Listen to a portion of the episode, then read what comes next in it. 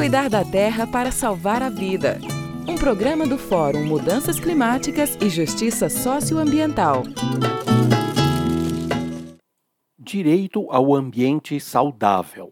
Poderia parecer mera coincidência, mas para quem organizou a roda de conversa Mudanças Climáticas e Processo de Desertificação nos Biomas do Brasil, a decisão do Conselho de Direitos Humanos da ONU de reconhecer e criar o direito universal ao ambiente saudável no mesmo dia 8 de outubro foi, com certeza, uma benção da Mãe Terra.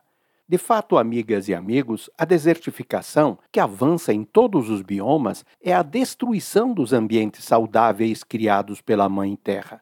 Em vez de conviver com os biomas, as iniciativas empresariais de agropecuária e de indústrias destroem o equilíbrio natural existente, derrubando e queimando as florestas e a diversidade de coberturas vegetais, secando nascentes e, mesmo assim, usando muita água, junto com produtos químicos e venenos, para manter a produção no sistema de monoculturas. Com isso, provocam a degradação e a desertificação dos ambientes vitais.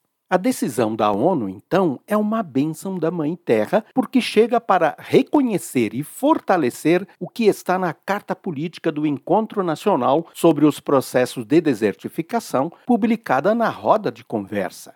As entidades autoras da carta desejam que a ONU atualize o seu conceito de desertificação, já que ela está avançando em todos os biomas e não apenas nos que são áridos e semiáridos e ela avança por meio da agropecuária incentivada pela Revolução Verde, apoiada pela FAO e governos, e que, ao contrário da propaganda, além de não resolver o drama da fome no mundo, cria doenças e contribui com o aumento da temperatura do planeta e com a desertificação generalizada. Precisamos combater a desertificação para garantir os direitos humanos, e nisso nos sentimos fortalecidos pela decisão da ONU.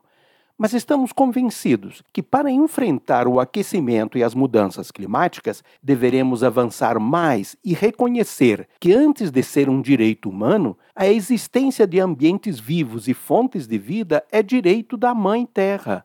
Precisamos assumir com alegria que somos filhas e filhos da terra, e a defesa dos direitos dela é dever de todas e todos nós, um dever a ser praticado com amor, como resposta ao amor com que o Espírito Divino e a Mãe Terra criaram os ambientes saudáveis em que nós podemos conviver com todos os seres vivos.